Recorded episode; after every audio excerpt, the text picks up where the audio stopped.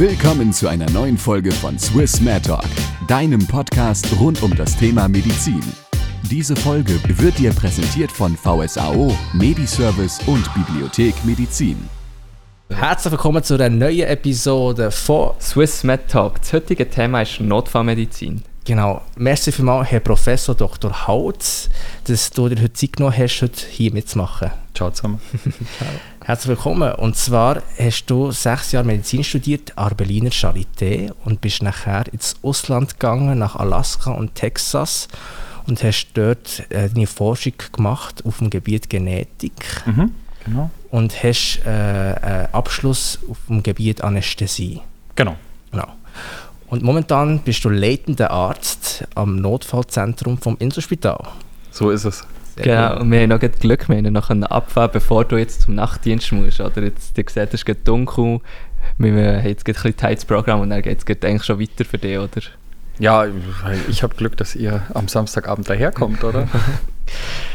ähm, wir haben eine neue Statistik angefangen, wie viel Kaffees man braucht pro Fachrichtung. Und zwar Herz-Gefäßchirurgie hat vorgelegt mit sechs Kaffees pro Tag, um durch einen chirurgischen Alltag zu kommen. Wie sieht es denn aus in Notfallmedizin? Also dazu gibt es natürlich ein Paper, ne? wir haben das vorher nicht abgesprochen, aber ähm, ich weiß nicht, ob ihr die Weihnachtsausgabe vom British Medical Journal guckt, nee. äh, kennt. Äh, genau, im British Medical Journal ähm, wird ja sonst eher so Serious äh, Stuff publiziert. Ja. Äh, aber in der Dezemberausgabe oder in der Weihnachtsausgabe da sind eher so seriously silly äh, Sachen. Ähm, und da gab es vor ein paar Jahren mal welche, die sich angeguckt haben, ähm, wer denn jetzt eigentlich mehr Kaffees trinkt, die Anästhesisten oder die Chirurgen. Und äh, was die gemacht haben, ist, ähm, die sind in ihre Mensa gegangen und haben die Kassendaten ausgelesen. Und da zahlen die eben auch mit dem Badge. Ah, cool. Und dann haben sie festgestellt, die ähm, Chirurgen, die kaufen doch deutlich mehr Kaffees als die Anästhesisten. Das haben sie dann publiziert und es gab auch gleich einen Leserbrief äh, aus dem Spital, wo das gemacht wurde. Äh, da haben die Anästhesisten gesagt, das ist schon so. Wir haben halt keine Zeit, in die Mensa zu gehen. Wir haben unsere eigenen Kaffeemaschinen im OP. Und so ähnlich ist es in der Notfallmedizin auch. Also wir haben unsere ah. eigenen Kaffeemaschinen, wir gehen eher nicht in die Mensa. Also ja. ist das. Okay. Und du selber, wie viel trinkst du pro Tag? Also schon, schon auch sechs Kaffee, bevor ich zum Dienst komme. Liegt schon dann, drin. Ne? Dann nochmal noch sechs während dem Dienst. Okay. Einfach können wir es verdoppeln. Ja, ich glaube zwölf. Können wir, zwölf. Das, können wir das eingeben? Können wir das einloggen? Zwölf für Notfallmedizin. So. Was sehr relevant ist. Also. Cool. Was hat dich überhaupt bewegt, in die Richtung zu gehen? Ist das für dich schon von Anfang an klar gewesen? Also ganz früher ist es mal klar gewesen. Ähm, ich habe vor dem Studium äh, war ich Rettungssanitäter. Okay. Ähm, das ist in Deutschland entweder Militär oder eben Zivildienst. Ich war dann Zivildienst beim, Rettungssanity, äh, mhm. beim Rettungsdienst. Ähm, und das fand ich eigentlich ziemlich spannend. Wollte eigentlich ursprünglich mal Physik studieren und ähm, bin dann eben doch Richtung Medizin abgebogen. Und während dem Medizinstudium habe ich dann eben mal gedacht, du hattest es vorhin gesagt, ähm, Forschung, Genetik, ähm, ob, ob nicht Forschung eben auch was wäre. Und dann habe ich gedacht, gut, das, das gucke ich mir gleich mal richtig an. Forschung ist immer irgendwie USA und ähm, so. Also mhm. war ich dann ein Jahr äh, da in Texas und äh, noch mal ein halbes Jahr in Alaska. Und dann habe ich eigentlich festgestellt, dass, ähm, dass mir schon die klinische Krankenversorgung auch fehlt. Und ähm, bin dann wieder zurückgekommen, habe hab die Ausbildung in der Anästhesie gemacht. Und Anästhesie sind ja so vier Facetten oder ähm, Narkose, Schmerztherapie, Intensivmedizin, Notfallmedizin. Und am Schluss war es eben doch Notfallmedizin, die ich am, am interessantesten und am spannendsten fand. Cool, aber äh, wie ist das, also hast du da zusätzliche Ausbildung müssen machen, um den Wechsel zur Notfallmedizin zu machen oder wie ist das genau aufgebaut? Na, es gibt ja im kontinentaleuropäischen Raum keine Facharztausbildung für die hm, Notfallmedizin. Also wenn du dich in den USA während des Studiums für die Notfallmedizin entscheidest oder auch in Australien oder ebenso im angloamerikanischen Raum, dann kannst du Notfallmediziner werden, so wie du Anästhesist oder Internist werden kannst. Mhm. Und wenn du äh, das aber in Kontinentaleuropa machst, dann wirst du in der Regel Facharzt für Notfallmedizin, für Chirurgie, für internistische oder für innere Medizin. Und dann machst du, biegst du quasi wie mittendrin oder hinterher so ein bisschen Abrichtung Notfallmedizin und kannst dann noch so in der Schweiz einen interdisziplinären Schwerpunkt machen. In Deutschland nennt sich das dann Zusatzbezeichnung Rettungsmedizin. Das ist das, was ich gemacht habe. Genau. Und kann man sagen, was die genau unterscheidet zum Anästhesist? Oder kann man das trennen? Oder ist es eigentlich so ein fließender Übergang? Ähm, also ich mache nicht mehr viel von dem, was man sich so klassisch unter einem Anästhesisten vorstellt, oder? Also ich mache in dem Sinne keine Narkosen mehr. Ähm, wenn wir bei uns im Notfallzentrum eine Atemwegssicherung brauchen, dann holen wir unsere Anästhesisten hier aus dem Spital dazu.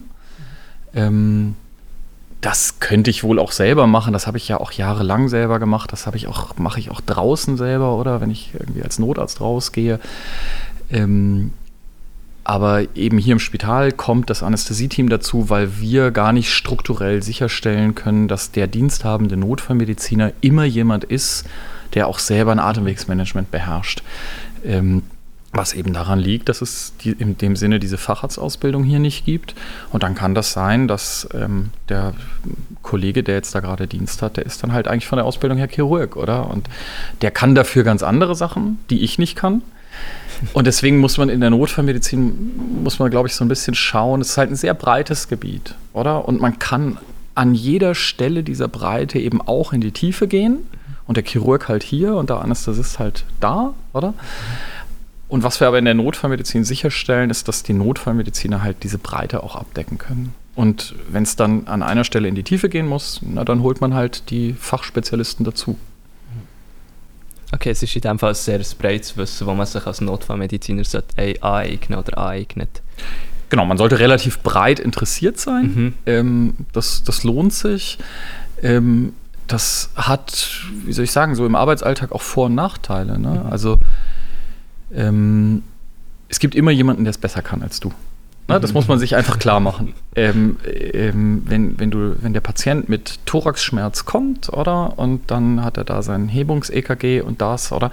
Ist einfach völlig klar, dass am Schluss der Patient bei einem Kardiologen wahrscheinlich besser aufgehoben ist als bei dir, wenn die Diagnose mal steht. Mhm. Oder? Und, aber das Stellen dieser Diagnose, das kann wahrscheinlich doch der Notfallmediziner ein bisschen besser, weil er halt äh, die, die 60, 70, 80 Prozent Patienten mit Thoraxschmerz, die nicht kardialer Ursache sind, die kann er halt unterscheiden mhm. von denen mit den Hebungs-EKGs, mhm. oder?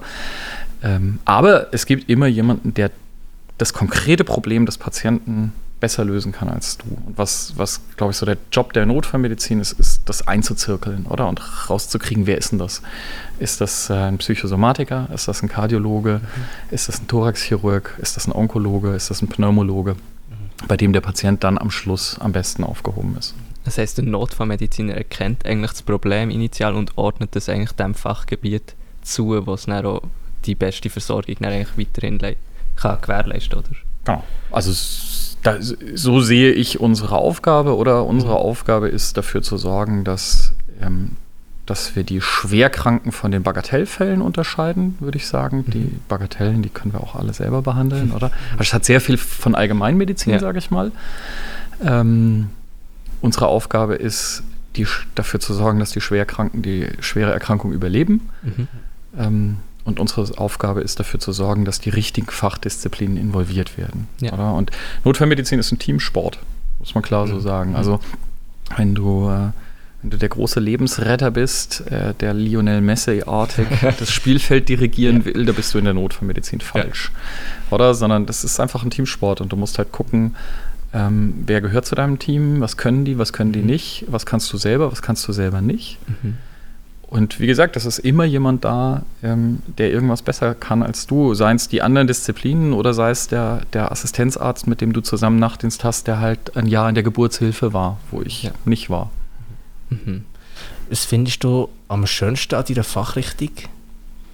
Ja, genau das, ne? dass du sozusagen auch als Oberarzt, als leitender Arzt nicht aufhörst, was Neues zu lernen, jeden Tag. Und im, also was ich zum Beispiel in meiner Ausbildung als Anästhesist im, nicht in dem Maße gelernt habe, ist Ultraschall.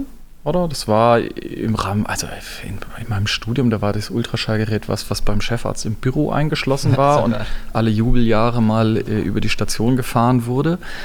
Ähm, und heute ist das was, was im Grunde jeder in der Tasche hat, oder? Und, und ähm, ähm als Anästhesist brauchst du Ultraschall für Nervenpunktion oder für, für ähm, Nerven aufzufinden, für ähm, für Anästhesien oder du brauchst es, um Gefäßzugänge zu etablieren, zentrale, periphere Arterien, sonst was, oder? Aber das ist es dann letztlich auch, oder? In der Notfallmedizin kannst du mit dem Ultraschall wahnsinnig viel machen, oder? Du kannst die Bauchschmerzen diagnostizieren, du kannst einen Blick aufs Herz werfen, du kannst ein bisschen gucken, wie pumpt er denn, du kannst eine ganz schnelle Trauma-Evaluation mit, mit dem Ultraschall machen. Ähm, und eben allein das aus meiner Sicht rentiert sich, dass du, dass du da du hörst nicht auf, was zu lernen. Mhm. Hattest du schon mal die Gedanken, was anderes zu machen? Oder war das für dich immer so doch diese Richtung? Ähm, ich mache das unheimlich gerne. Ähm, ich habe in Berlin in der Anästhesieausbildung viel Zeit auch auf der Intensivstation verbracht. Das fand ich auch unheimlich interessant das ist auch was, was ich mir grundsätzlich auch noch vorstellen könnte, mal wieder zu den Intensivisten äh, zu wechseln. Ähm, genau, im Moment mache ich im Wesentlichen ähm, klinische Notfallmedizin und Forschung. Das ist was, was in der Notfallmedizin eben auch ist. Es ist ein bisschen ein weißes Blatt, muss man sagen. Oder dadurch, dass es die Fachrichtung jetzt in dem Sinne nicht gibt als Facharzt, kannst du da auch noch unheimlich viel machen. Und da ist auch noch unheimlich viel Bedarf da bist, bist du dann der, wo mit dem Auto dem Sanitätswagen hinternach fährt, wo dann Notarzt draufsteht.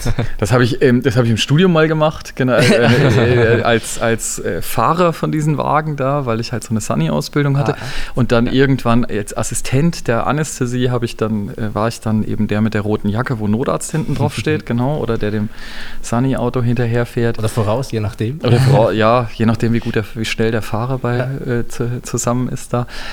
Ähm, genau, aber eben heute mache ich das nicht mehr. Aber das, das wäre das Gebiet der Notfallmedizin oder ist das für die Anästhesie reserviert grundsätzlich? Ich fand das unheimlich spannend, mhm. eben als Assistent diesen Job zu haben. Was ich daran besonders spannend fand, war, dass du eben mal so dein eigener Chef bist, oder? Das war so das erste Mal, dass nicht hinter jeder Palme ein Oberarzt stand mhm. und dass du irgendwie dahin kamst und da waren dann noch zwei, drei Rettungssanitäter, aber du warst derjenige, auf den der Patient sich da verlassen hat, oder? Und im Nachhinein betrachtet war es vielleicht auch eher so, dass die Sanitäter darauf aufgepasst haben, dass ich nicht allzu viel Quatsch mache. ähm, ja. Aber eben, es ist, es ist so das erste Mal, dass du eigenverantwortlich da draußen irgendwie unterwegs bist und was machst. So im Nachhinein würde ich sagen, ähm, ist es ganz häufig auch einfach Taxifahren mit Blaulicht, oder? Und ähm, du machst da draußen nicht das, was wir so im Studium unter Medizin verstehen, oder? Du stellst da keine Diagnosen, äh, sondern du machst symptomatische Therapie und du sorgst dafür, dass der Patient möglichst rechtzeitig und möglichst gut anbehandelt an einem, an einem geeigneten Ort für seine Weiterversorgung landet. Was geht dir so durch den Kopf, wenn du mit 120 die Autobahn runterfrässt? Also, tust du dich schon ein bisschen mental vorbereiten oder was ist das für ein Gefühl? Du gehst in der Regel diese Algorithmen durch, die es halt gibt, ja. oder? Im, also ich glaube, der Klassiker, den so alle Notärzte, die so immer noch präklinische Notfallmedizin machen, so haben, sind Kindernotfälle. Oder die, die, wenn du irgendwann so dieses bewusstlose Person oder Luftnot oder Brustschmerz, diese Algorithmen, die hast du so drin, das kannst du auch im Schlaf. Oder dann ja. unterhältst du dich eher mit dem Fahrer auf dem Weg zur Einsatzstelle. Ja. Aber wenn du ähm, wenn du einen Kindernotfall hast, oder äh, das ist was, was nicht wahnsinnig häufig ist und das ist was, wovor wir auch alle Respekt haben, weil da wollen wir es wirklich nicht vergeigen. Mhm. Wir wollen es auch beim Brustschmerz nicht vergeigen, aber damit haben wir relativ viel Routine. Ja.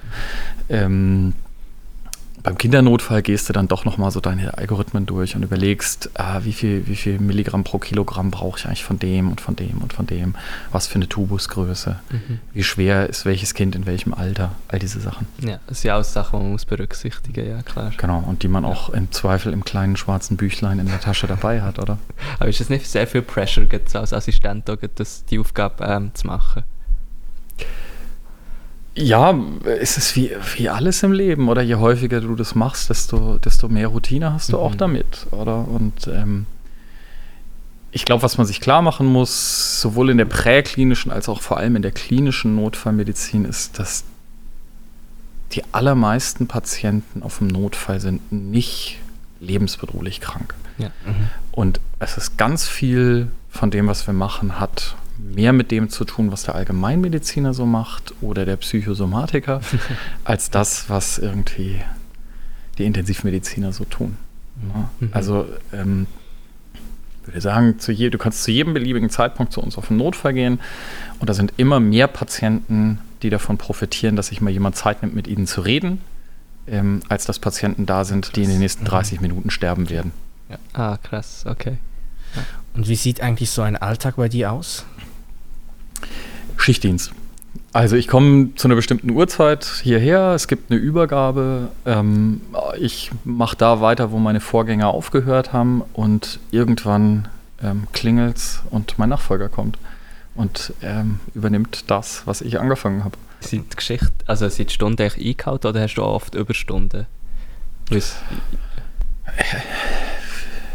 also wie soll ich sagen, wir sind ein gutes Team mhm. ähm, und es ist unheimlich kollegial und also wie soll ich sagen, es gehört sich nicht, einen Schockraum anzufangen und dann quasi die Weiterbetreuung des Schockraumpatienten an einen Nachfolger zu übergeben mhm. oder weil da unheimlich viel Informationen verloren gehen und das für den Nachfolger einfach knifflig ist, sich da wieder reinzufuchsen. Andererseits muss man sagen, die Patienten, die seit sechs Stunden auf dem Notfall sind und wo wir jetzt noch irgendwie auf die Schädelbildgebung warten oder auf das Statement von den Viszeralchirurgen oder so, die kannst du sehr gut übergeben. Dafür bleibst du dann sicher nicht da, oder? Also ich würde sagen, ja, du machst schon mal eine Überstunde. Ähm, ja. Aber dadurch, dass es eben Schichtdienst ist, ähm, kannst du sicher sein, es kommt immer jemand und irgendwann gehst du dann halt. Mhm kann man wie sagen, welche Schicht anstrengender ist, wenn die, eigentlich mehr Patienten kommen? Ist zum Beispiel der Nachtdienst ruhiger oder kommt dann etwas, was man nicht erwartet? am Freitagabend oder so? Ähm, also am der, der Freitag ist äh, der Freitag und der Montag sind so typische Tage, würde ich mal sagen. Mhm. Äh, am Freitagvormittag wird so nach und nach das zugewiesen, wo die Altenheime, die Pflegeheime, die Hausärzte denken, ja, vielleicht ja, ist der doch ja. übers Wochenende allein nicht so gut bei uns aufgehoben. Mhm. Da füllt sich der Notfall dann schnell. Freitagabend kommt das klassische Freitagabendpublikum, sage ich mal. Ja. Alle die, die unverschuldet äh, Teil einer Schlägerei wurden. Mhm. Und, ähm, und irgendwann ebbt es dann auch wieder ab. Und Montag ähm, kommen eigentlich die, die man am Freitag verpasst hat äh, und die man vielleicht besser am Freitag schon zugewiesen hätte und die ja. aber eben den Samstag und Sonntag dann doch in ihrem Pflegeheim verbracht haben und wo das vielleicht nicht so eine gute Idee war. Mhm. Mhm. Jemand von unserer Community hat auch gefragt, was war dein eindrücklichster Fall, den du erlebt hast? Kann man das so spontan sagen? Also ein Fall, an den ich, ähm, an den ich mich gerne erinnere, ähm, und der war, der war auch ziemlich eindrücklich, war ein kleiner Junge, der ähm, ähm in die Areuse-Schlucht gefallen ist. Und der das Glück hatte, dass da unten so Canyoning-Typen unterwegs waren, die den, die den da aus dem Wasser gezogen haben und auf so einen Stein gelegt haben. Ähm, dann kam die Rega, ähm, die. Resser von der Rega wurde da irgendwie mit dem Drahtseil abgelassen und hat den da aus dieser 30 Meter tiefen Schlucht gefischt ähm, und zu uns geflogen. Und während sie zu uns geflogen sind, hat der kleine Kreislaufstillstand entwickelt. Und ähm, ähm, das war unheimlich schwierig, ähm, sozusagen für diesen Jungen ein vernünftiges Prozedere zu finden mit dem Team, was dann da unten auf den Jungen wartet. Oder das sind 20, 25, 30 Leute, die da stehen. Ähm, und wie gesagt, das ist ein Teamsport. Mhm. Ähm, die Aufgabe des Notfallmediziners ist es in dem Moment, das Team zu koordinieren, oder? Ähm, und ein guter Kapitän ist nicht derjenige, der am lautesten schreit, sondern ist derjenige, der ähm, seine Mitspieler am besten miteinander integrieren kann, oder? Ähm, und ähm, so sehe ich auch unseren Job. Ähm, ich würde uns nicht als Kapitän bezeichnen, sondern eher als Moderator ähm, in solchen Fällen. Genau, und der Kleine hat das überlebt. Ähm, der hat, ähm, war, hat eine maximale invasive Therapie hier bekommen, aber er hat das Spital auf eigenen Beinen verlassen. Cool. Ähm, ähm spricht äh, weiterhin äh, seine beiden Muttersprachen ähm, und ähm, hat so ein bisschen eine Schwäche im rechten Arm zurückbehalten. Mhm. Genau, und das, das war einfach, das war eine super Zusammenarbeit zwischen den Kardiochirurgen, zwischen den Kinderintensivmedizinern, zwischen den Notfallmedizinern, zwischen den Neurochirurgen ähm, zwischen den Anästhesisten und uns. Ähm, und das ist eben so was, im, ja, das, das ist mir hängen geblieben, sage ich mal. Aber ähm, das ist selten. Ne? Das ist selten, solche spektakulären Fälle, wo man dann denkt, ja, Tatütata, Emergency Room und so. Ja. Ne? Sondern die allermeisten Patienten, die zu uns kommen, haben Brennen beim Wasserlassen seit drei Tagen. schon. Ja, oder, oder Rückenschmerzen ja. seit zehn Jahren und jetzt ist es besonders schlimm. Mhm. Das sind eher so subjektive Notfälle. Mhm. Aber die Patienten fühlen das halt als Notfall. Nicht? Ja. Und ich meine, dafür sind wir auch da, mhm. denen die Sorge zu nehmen, dass das was Schlimmes ist, dafür zu sorgen, dass sie das Wochenende gut überstehen. Mhm. mhm. Das ist, was uns auch noch wird interessieren Was sind so die Fähigkeiten, die man sollte haben als Notarzt? Schnelle Entscheidungen treffen oder die Situation schnell erfassen? Was sind so Sachen, die man im Studium vielleicht so mitbringen nach dem Studium? Also was, glaube ich, hilft, ist, ähm, sich zurückhalten zu können. Ähm, den einen Fall, wo es wirklich um Sekunden geht, an den kann ich mich nicht erinnern. Ja. Und ich würde sagen, alle unsere Entscheidungen werden besser, wenn man sich nochmal 30 Sekunden Zeit nimmt, drüber nachzudenken. Okay. Ähm, was ich glaube ich schon was den Job, glaube ich, schon einfacher macht, ist, wenn man keine Schwierigkeiten damit hat, sich unter Unsicherheit zu entscheiden. Weil das ist halt der Notfallmedizin schon inhärent, dass wir zu jedem beliebigen Zeitpunkt gerne mehr Informationen hätten. Wir würden die Informationen, die wir haben, auch gerne nochmal validieren, oder? Also wenn du ein Velo kaufst oder ihr euer Studio-Equipment, oder dann habt ihr im Grunde unendlich viel Zeit, euch zu überlegen, was ihr da kaufen wollt. Und ich nehme an, ihr kommt jetzt auch nicht aus der Arztschule und habt wahnsinnig viel über Studiomikrofone gelernt, oder? Ja, ja. Ähm, also geht ihr los und was macht ihr, oder? Ihr sammelt irgendwie Informationen, ihr lest im Internet, ihr kauft euch irgendwie ein Buch darüber, ihr sprecht mit Leuten, die was davon verstehen, ihr redet mit Händlern, und irgendwann entscheidet ihr euch für irgendwas. Und das Schlimmste, was passieren kann, ist, ihr seid unzufrieden mit dem Mikro, naja, dann gibt es Tutti, CH und dann ist das ja, wieder los, oder? Das ist irgendwie, in der Notfallmedizin ist das anders, oder? Ähm, ähm, wir, wir treffen ähm, Entscheidungen, wo die Informationen, die wir benutzen, ähm, unzuverlässig sind. Also, wir wollen gerne wissen, äh, hat der Patient einen Pneumothorax? Mhm. Ne, was wir gerne hätten dafür, ist vielleicht eine Computertomographie vom Brustkorb oder ein Röntgen oder ein Ultraschall, aber was wir haben, ist ein Auskultationsbefund. Ja. Neben der Autobahn. Nachts um drei, im Regen. ja. ja, ja, das kann schon sein, dass du da was hörst oder das dass du eben auch nichts hörst, ja. oder? Also die Information, die du hast, die ist so mittelmäßig zuverlässig. Mhm. Ähm, die ist ziemlich verwischt. Mhm. Ähm, und das ist so, als wäre die Information, die du über dein Mikrofon hast, als wäre die halt total unleserlich. Ja. Ne? Und ähm, du würdest gerne mehr Informationen sammeln, ähm, hast aber ein bisschen Zeitdruck ähm, und musst eben irgendwann auch mal eine Entscheidung treffen. Ne? Wann entscheiden, ähm, mache ich da eine Punktionsentlastung, mache ich es nicht? Lege ich da eine Thoraxdrainage ein, mache ich es nicht? Hat er genug Zeit, um man, dass man das im Spital nochmal validieren kann? Hat er den nicht? Mhm. Und am Schluss musst du dich für irgendwas entscheiden. Und das Schlimmste, was passieren kann, ist, die Entscheidung ist falsch, oder? Und dann wird der Patient kreislaufinstabil. Ähm, oder du hast ihm eine Drainage draußen unter semi-sterilen Bedingungen in den Brustkorb getan und er hat sie nicht gebraucht. Ja. Mhm. Und deswegen würde ich sagen, eben, also die Kognitionspsychologen, die unterscheiden halt zwischen sogenannten well-defined decisions, also das ist, ich muss mir ein Studiomikrofon oder ein Velo kaufen, mhm. Und diesen ill-defined decisions, wo du unter Unsicherheit und Zeit- und Erwartungsdruck mit mäßig zuverlässigen und umfangreichen Informationen Entscheidungen treffen musst.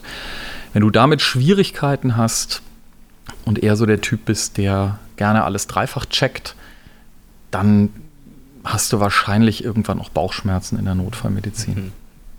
Und wenn dir das leicht fällt und du gut damit leben kannst, auch mal daneben zu liegen, ähm, weil das ist halt so, oder? Wenn du solche Entscheidungen triffst, dann liegst du auch mal daneben. Mhm.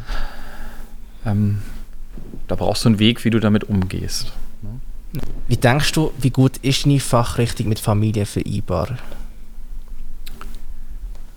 Schichtdienst.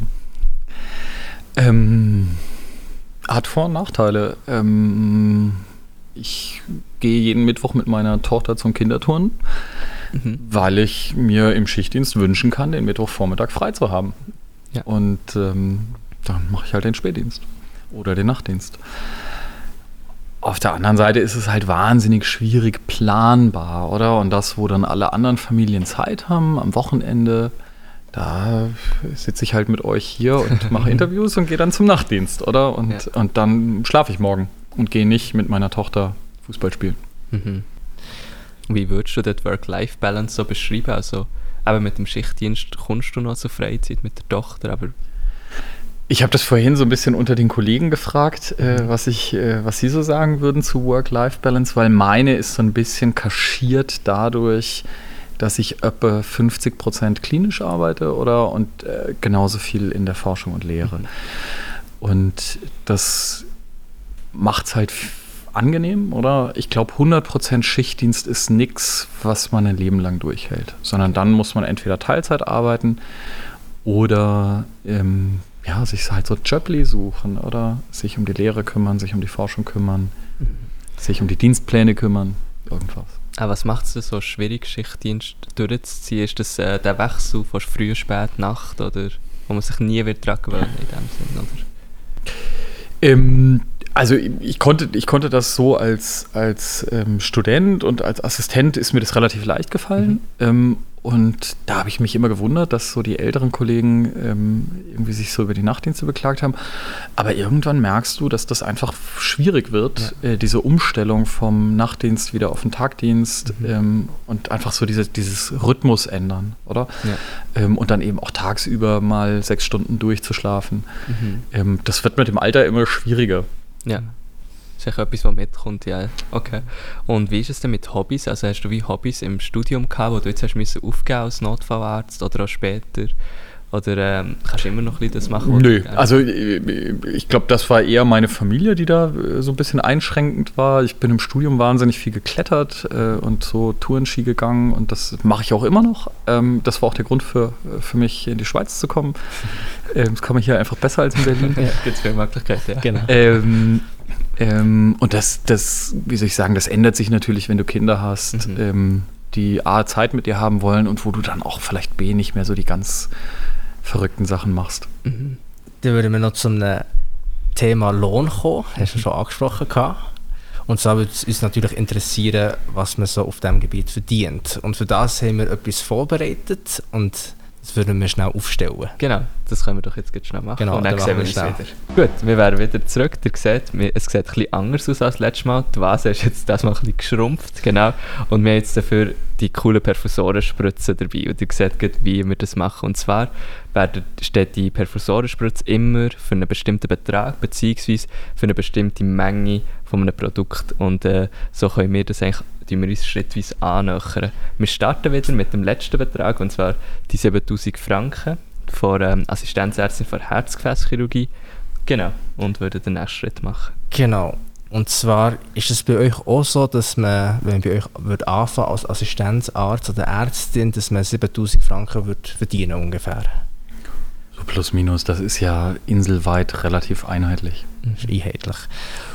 Dann kann man sich fragen, wenn man, wenn man fertig ausgebildet ist, also nach sechs Jahren ähm, Assistenzarztzeit ungefähr, wenn man der Oberarzt wird, mit was für einem Lohn kann man rechnen? Und zwar haben wir da die erste Spritze, die wird für 75 Big Macs stehen. Die haben einen Wert von ähm, 500 Franken, wo du dir oder wo man sich als Oberarzt zusätzlich pro Monat kann leisten kann. Also das ist noch Platz im die, Budget. Die 500 ja, Franken, die genau. haben sicher noch Platz da, okay. ja, mit einem Oberarztgast. Sehr gut, da dürfte ich mal Also voilà. 75 Big Macs in Sehr genau. gut. Da hätten wir die auch drin. Und ja, wir wissen ja alle, so eine Nachtschicht kann lang gehen, vielleicht hat man dann noch Bock auf einen weiteren Snack. Und dann würde doch zu einem Big Mac noch Chicken Nuggets gut passen, oder was meinst du? dann haben wir gedacht, die nächsten Chicken Nuggets 500 nochmal. Drauf. Also ja, die passen da sicher auch noch also, Die passen auch noch rein, sehr gut. Locker, super. Wo sind wir jetzt bei 8000, ne? Jetzt sind wir bei ungefähr 8000 Franken. Genau. Und zwar ist noch ein Kindheitstraum immer Capri-Sonne gewesen. Ich weiß nicht, ob du die kennst. Ja, hallo. hallo, da, da, nehme ich mal zwei Capri-Sonne. okay. Und zwar haben wir uns gedacht, ähm, ob du dir echt noch zusätzlich ähm, 100 Capri-Sonne kannst kaufen für insgesamt 500 Franken. Von einem Oberarztgehalt? Ja. Mhm. Ja, würde ich schon, würde ich meinen. Ja. Das passt da noch rein. Das passt noch rein. Sehr gut das Glas füllt sich langsam. So, ich glaube, jetzt haben wir genug Kalorien eigentlich zu, ja, zu uns genau. genommen. Ich würde sagen, jetzt sollten wir auch noch ein bisschen Fitness machen oder das Gym, aber wäre doch noch etwas... Oder bist du... Ah, Klettern wäre vielleicht auch noch Klettern, etwas. genau. Genau, ähm, genau so, so ein Abo zum Klettern. Wie viel wäre das in der Halle? So... Aha, ich bin wenig in der Halle und viel draußen, ah, aber okay. eben, sagen wir mal eine Hüttenübernachtung kostet so zwischen 50 und 75 Stutz, oder? Mhm. Da auf der Lowporn-Hütte. ja. Ähm, ja, ja. Gut, also da kann man sicher nochmal 500 Franken drin versenken. Okay, okay. lang noch. Klasse genau, Spaß. Genau, wo sind wir jetzt? Äh, bei 9000. Franken. Ja, genau. ja, ja. Also ich würde sagen, dass ich habe die Gehaltstabelle der Insel nicht so im Kopf, aber ich würde sagen, das ist so etwa der, mhm. äh, der Lohn, mit dem man äh, als Oberarzt da so rechnen kann. Also zusammengefasst kann man sagen, man kann 75 Big Macs kaufen. Dann haben wir jetzt 400 450 Chicken, Chicken Nuggets. 450 Chicken Nuggets ähm, 100 Capri-Sonne und ein Kletterausflug liegt zusätzlich drin zum Assistenzarzt-Gehalt. Ja, die Frage ist, ob man das sollte. Ne? Ja, das ist also den Kletterausflug auf jeden Fall, genau. Die 50 Big Macs, naja. Ja, ja genau. Ist nicht fest, ja, genau. Gut, ja. Hättest du rückblickend etwas anderes gemacht in dem Fall oder bist du zufrieden? Ah, ich, also ich bin total zufrieden. Ja. Ich, ich mache den Job wahnsinnig gerne. Ich, ähm, finde den Ort super. Ich, ich finde das Team und die Klinik hier super. Hat es irgendwann einen Moment gegeben, wo du gesagt hast, ähm, was mache ich überhaupt? Oder ich wollte das eigentlich gar nicht mehr, Medizin, mit dem etwas zu tun haben. Hat es nie gegeben, so einen Moment? Kann ich mich nicht dran erinnern, aber ich kann offensichtlich, habe offensichtlich auch gute Verdrängungsstrategien. das kann sein. Oder es ist einfach alles gut gewesen bei dir, oder? Kann ja, alles. Also. ja, also ich, äh, wie gesagt, mir macht der Job unheimlich ja. viel Spaß mhm. ähm, und mir macht auch die klinische Krankenversorgung unheimlich viel Spaß. Ähm, ich hatte gestern Nacht so ein, so ein Erlebnis, wo irgendwie ein Kollege aus einer anderen Fachrichtung, ähm, den ich länger nicht gesehen hatte, auf meinem Schild dann leitender Arzt las und sagte, ah, du machst als Leitender noch Nächte. Das gibt es bei uns eher nicht. Und da habe ich mich kurz gefragt, ja, warum gibt es bei uns eigentlich? Will ich dieser Frage weiter nachgehen? Und die Antwort ist nein, weil ich mache das eigentlich gerne und ich finde, das gehört eben auch zum Teamsport dass man nicht den jüngeren Kolleginnen und Kollegen die unangenehmen Schichten überlässt, oder? Und ich mache mhm. sicher weniger Nächte als noch vor fünf Jahren, mhm. weil ich halt auch mehr ähm, administrative Aufgaben habe. Wie gehst du eigentlich so ein bisschen mit dem Stress um, also so nebenbei, wie, wie? Ich denke, Notfallmedizin ist mir ja ein bisschen dauernd ein bisschen angespannt oder gestresst, oder stelle ich mir das, stelle ich mir das falsch vor? Oder? Ich glaube, ich glaube, das ist so eine, das ist so eine Vorstellung, die kommt halt irgendwie von George Clooney und Emergency Room ja, genau, und so, oder? Das ist eine Serie. Ja. Ähm, Man ist geprägt davon.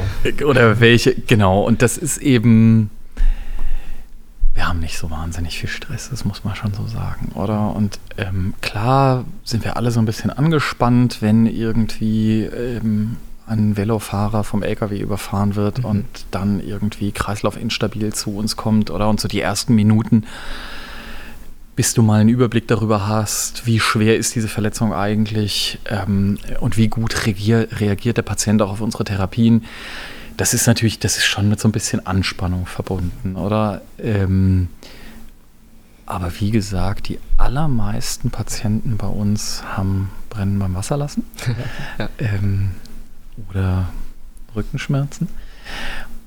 Und die stressen einen nicht so sehr. Was, was dann eher, wie soll ich sagen, einem ein Magengeschwür machen kann, ist so ähm, der Kontakt mit befreundeten und zuweisenden Einrichtungen und Kliniken, oder? Weil es gibt einfach solche, solche Zuweisungen.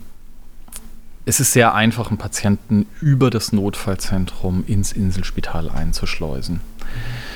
Und ähm, wir sind immer da, mhm. ähm, rund um die Uhr. Und wir haben immer die Möglichkeit, einen Patienten anzuschauen. Aber ein Patient, der seit fünf Tagen in einem auswärtigen Spital stationär ist, ist das wirklich jemand, der über einen Notfall kommen muss? Jetzt? Oder ist das jemand, der auch morgen früh in aller Ruhe geplant auf die Station der Onkologie, Viszeralchirurgie, wohin auch immer eintreten kann? Und da gibt es eben schon häufig auch Diskussionen, die so, sage ich mal, mittelmäßig konstruktiv sind. Nicht? Mhm. Weil es eben so einfach ist, das über einen Notfall zu machen.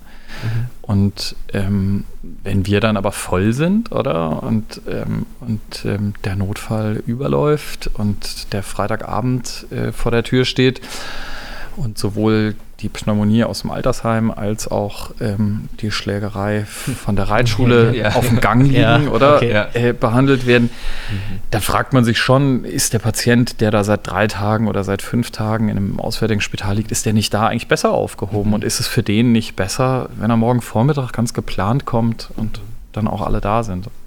Jemand von Community hat gefragt, wie oft verstirbt jemand während einer Notfallbehandlung? Das ist eine gute Frage. Ähm, es hat sich durch Corona sehr stark geändert, muss man sagen. Ähm, das ganze Patientenkollektiv auf dem Notfall hat sich sehr stark geändert. Aber ich würde so sagen, wir haben in der Woche auf dem Notfall 0 bis 5 Tote. Mhm. Und wir haben etwa mhm. 50.000 Patienten im Jahr. Ah, okay. Okay, ja. Doch einiges an Patienten. Genau. Und tut es dem belasten, gedanklich? Die meisten Patienten, die bei uns versterben, sind schon ziemlich alt und schon ziemlich lange ziemlich krank. Und mhm. für die wenigsten, die bei uns versterben, kommt das massiv überraschend, mhm. muss man sagen. Bei uns hat noch jemand von der Community gefragt, das Wahlstudienjahr. Gibt es da Gebiet, wenn man weiß, man will Notfallmedizin machen, welche Fachrichtungen würdest du empfehlen, wo man vielleicht reinschauen oder mal machen? Das ist so empfehlenswert. Also, ähm, was ich mir so im Studium gedacht habe, und das, das, denke ich eigentlich immer noch, ist, ähm, ähm, was sich rentiert, ist, glaube ich, mal in der Anästhesie vorbeizuschauen, weil egal was für ein Fach du nachher machst, so ein bisschen die Angst vor Katecholaminen verlieren, ein mhm. bisschen was von Schmerztherapie zu verstehen, das rentiert sich eigentlich in jedem Fach. Und das Gleiche gilt, glaube ich, auch für die Radiologie. Oder so ein bisschen in der Lage sein, mal ein Röntgenbild anzugucken ähm, und strukturierten Röntgen-Thorax mhm. zu befunden. Das, das lohnt sich, egal ob du nachher Rheumatologin oder Nephrologe wirst oder mhm. Neurochirurg. Ja. Okay. Und äh, wir haben das letzte Mal schon gefragt, wir die Assistenzärztin für Herz-Gefäßchirurgie hat etwa eineinhalb Stunden mit Berichten schreiben pro Patient. Wie ist es jetzt hier auf der Notfallmedizin? Verbringst du viel Zeit mit Bürokratie, Berichte schreiben und Telefonat machen oder wie ist das? Ähm, also unsere Assistenten mehr als unsere Oberärzte. Mhm. Ähm, das liegt auch ein bisschen in der Natur der Sache oder die ähm, Assistenten betreuen ähm, zwischen drei und fünf Patienten pro Schicht, ähm, die, sie, die sie auf dem Notfall sehen und dokumentieren die eben dann auch entsprechend.